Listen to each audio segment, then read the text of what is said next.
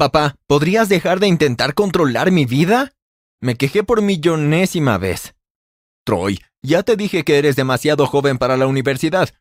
Ahora deja de molestarme y ve a jugar algo en tu habitación. Mi papá respondió mientras se alejaba. Aunque solo tenía 14 años, había terminado con prácticamente todo el programa de estudios de la secundaria. Pero sí, todavía estaba en el colegio y muy aburrido. Vivía solo con mi papá y algunos ayudantes en su mansión. Él dirige un negocio muy popular, así que somos ricos. Eso significa que me compra todas las cosas que quiero. Antes de continuar, no olvides presionar me gusta y suscribirte al canal. Si no quieres perderte ninguna historia asombrosa, asegúrate de presionar la campana de notificación también. Tenía una habitación increíble con una recámara secreta detrás de mi estantería. Cliché, lo sé, pero aún así pensaba que era genial. En mi habitación secreta tenía una especie de laboratorio donde realizaba varios experimentos extraños. Algunos los aprendí en YouTube y otros los descubrí leyendo libros académicos.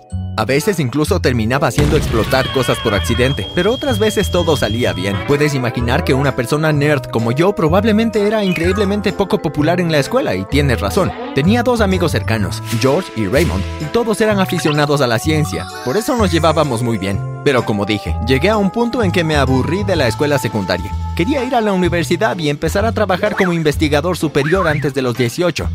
Le rogué a mi papá que me dejara ir a la universidad, pero pensó que era demasiado joven.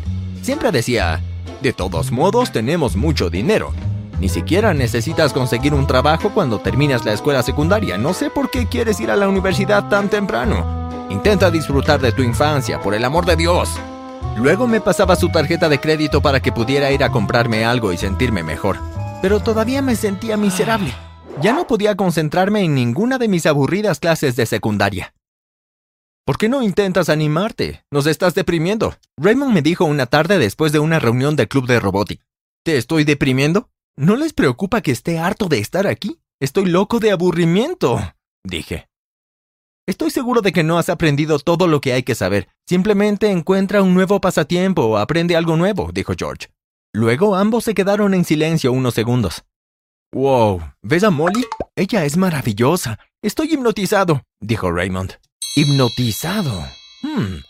Ah, eso es, hipnotizado. Chillé. Sí, lo sé, ¿verdad? Esa falda realmente resalta su figura, dijo George. ¿Dejarían de cosificar a las mujeres? De todas formas, no importa ahora. Me tengo que ir, dije y salí corriendo. Esa iba a ser la cura para este eterno aburrimiento. Hipnosis. Solía pensar que la hipnosis era un mito y que los magos falsos simplemente hacían que pareciera creíble, engañar a la gente estúpida y conseguir más dinero. Pero sentí que incluso si eso fuera así, podría encontrar una manera de hacerlo verdad.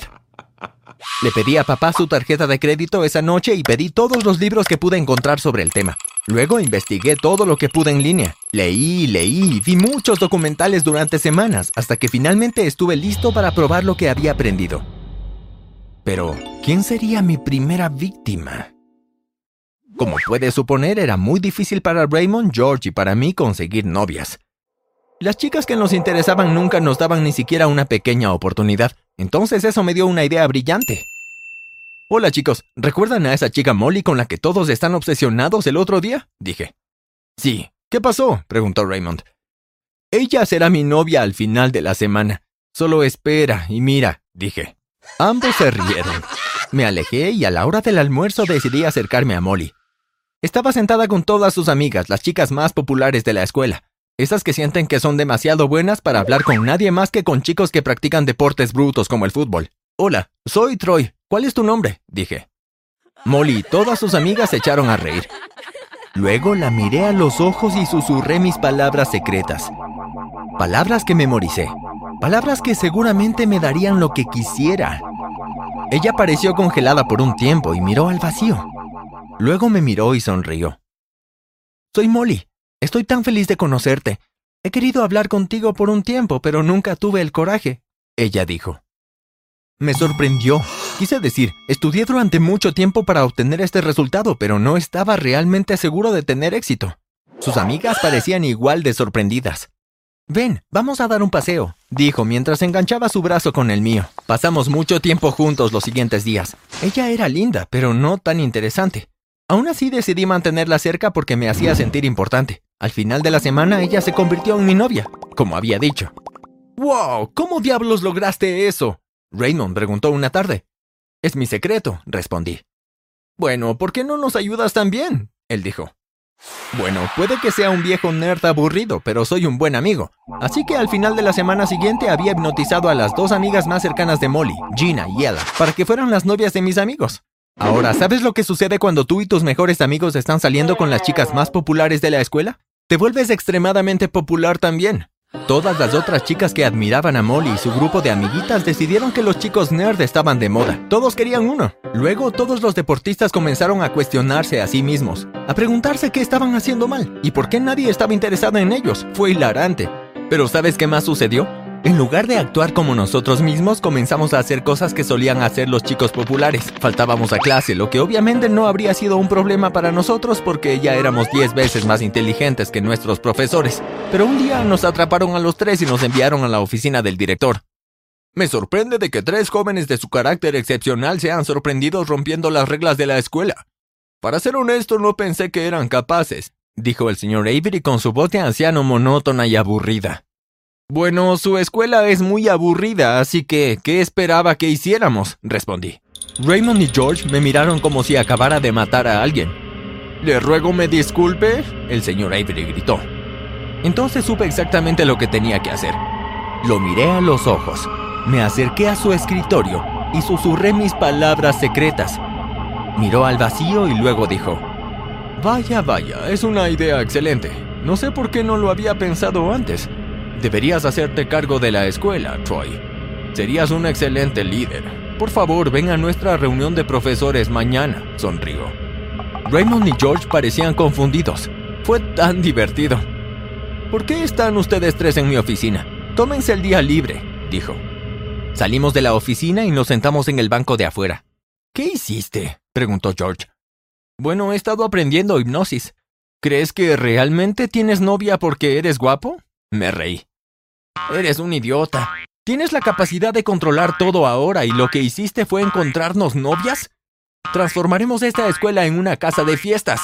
Raymond dijo con la emoción de un niño de tres años en un castillo inflable. No quería morder más de lo que podía masticar. Bueno, supongo que podríamos cambiar este lugar. ¿Me ayudarán? pregunté. Por supuesto. Ambos respondieron al mismo tiempo. Al día siguiente fui a la reunión de profesores a la que me había invitado el señor Avery. Me senté a su lado frente a todos los profesores que parecían un poco confundidos. Hola a todos, traje a Troy a esta reunión porque tengo un anuncio emocionante. Ahora está a cargo de esta escuela. Voy a dimitir y permitiré que este líder más competente asuma el mando, dijo. Algunas personas fruncieron el ceño, mientras que otras se rieron porque pensaron que era broma. ¿Cómo puede estar a cargo? Es solo un niño, dijo mi profesor de matemáticas, el señor Roland. ¿Por qué bromeas? Ni siquiera es abril. No tengo tiempo para esto, dijo otro maestro. Antes del final de esa reunión me aseguré de que todos y cada uno de los maestros me admiraran y adoraran. Despedí los que no me gustaban y cambié todas las asignaturas más aburridas. Eliminé todas las materias que no me gustaban, como historia y literatura mundial. Por supuesto, la educación física se eliminó del plan de estudios y se cancelaron todos los deportes. Quería hacer sufrir un poco más a los deportistas. Ahora teníamos temas divertidos como desarrollo de videojuegos, planificación de fiestas, coctelería, diseño de moda y muchos otros. Siempre quise aprender a usar el xilófono, así que comencé una clase solo para eso. ¿Saben qué más he hecho para mejorar este lugar? Dije mientras me ponía de pie en una mesa en la cafetería rodeado de estudiantes. ¿Qué? Todos gritaron. No habrá más exámenes ni deberes, dije. Todos gritaron y bailaron. Entonces, ¿cómo seremos calificados? preguntó una niña linda. Proyectos. Por lo tanto, la clase de planificación de fiesta tendrá que planificar la fiesta más grande de la historia. Y si es un éxito, todos obtienen una A, dije. ¿Puedes cambiar la comida aquí también? Es horrible, dijo alguien. Fui directo a ello e hipnoticé a los cocineros de la escuela para que solo hicieran comida chatarra. También obtuve fondos para cinco máquinas de helados y máquinas expendedoras en las que la gente no tenía que invertir dinero. Los bocadillos eran gratis. ¡Eres increíble! dijo Molly una tarde mientras estábamos dando un paseo después de la escuela. Bueno, ¿qué te hace decir eso? dije, queriendo ser halagado. Hiciste que nuestra escuela fuera tan divertida y que mi vida fuera tan maravillosa. Ella se sonrojó. ¿Te gustaría venir a mi casa a ver una película? Pregunté, esperando tener un primer beso esa tarde. Por supuesto, dijo. Caminamos hasta mi casa porque no estaba muy lejos. Cuando llegamos no había nadie en casa, así que fuimos a la sala y nos servimos algunos bocadillos. Me di cuenta de que ella estaba impresionada por mi gran casa. ¿Quieres ir a mi habitación? Dije después de un rato. Está bien, dijo. Nos sentamos en mi cama hablando por un rato, y justo cuando estaba a punto de besarla, mi puerta se abrió de golpe. ¿Qué está haciendo una chica en tu habitación? Tenemos reglas contra esto, gritó papá. Maldita sea, me olvidé, dije. ¿Desde cuándo usas ese tipo de lenguaje? continuó gritando. Me levanté, lo miré a los ojos y traté de hipnotizarlo. Nunca había intentado eso con papá. Estaba a punto de susurrar mis palabras secretas. Entonces Molly gritó. Así es como lo haces. Estás hipnotizando a la gente. Voy a contarle a todos lo que haces. Salió corriendo de mi casa tan rápido que no pude alcanzarla. Seguí tratando de hipnotizar a papá para hacerle creer que nunca había una chica en mi habitación. Así no tendría problemas. Funcionó, pero todavía estaba nervioso. Tenía que encontrar a Molly antes de que arruinara mi plan. Al día siguiente no fui a la escuela y traté de encontrar una manera de salir de esta situación. Siempre podría volver a hipnotizar a Molly, pero primero tendría que encontrarla. Estando completamente perdido en mis pensamientos, estuve seguro de que las sirenas que comencé a escuchar estaban todas en mi cabeza. Pero luego miré hacia afuera y de verdad habían tres autos de policías estacionados afuera. Seis policías salieron y llamaron a la puerta. Bajé para ver qué querían. ¿Se han perdido, caballeros? dije sarcásticamente. ¿Eres Troy Rogers? preguntó uno de ellos. Sí, ¿qué quieren? pregunté. Hemos recibido un informe de que has estado hipnotizando ilegalmente a personas. ¿Sabes qué es un crimen? dijo. ¿Sabes qué es un crimen? Me burlé en voz quejumbrosa. ¿Este chico nos falta el respeto? Uno de ellos dijo. Me pareció extremadamente divertido que no creyeran que mis habilidades de hipnosis funcionaran con ellos. Cuando terminé con ellos estaban en mi escuela siguiendo todas mis órdenes. Les pedí que encerraran a Molly y a todos sus amigos en un salón de clases. Los interrogué con dureza.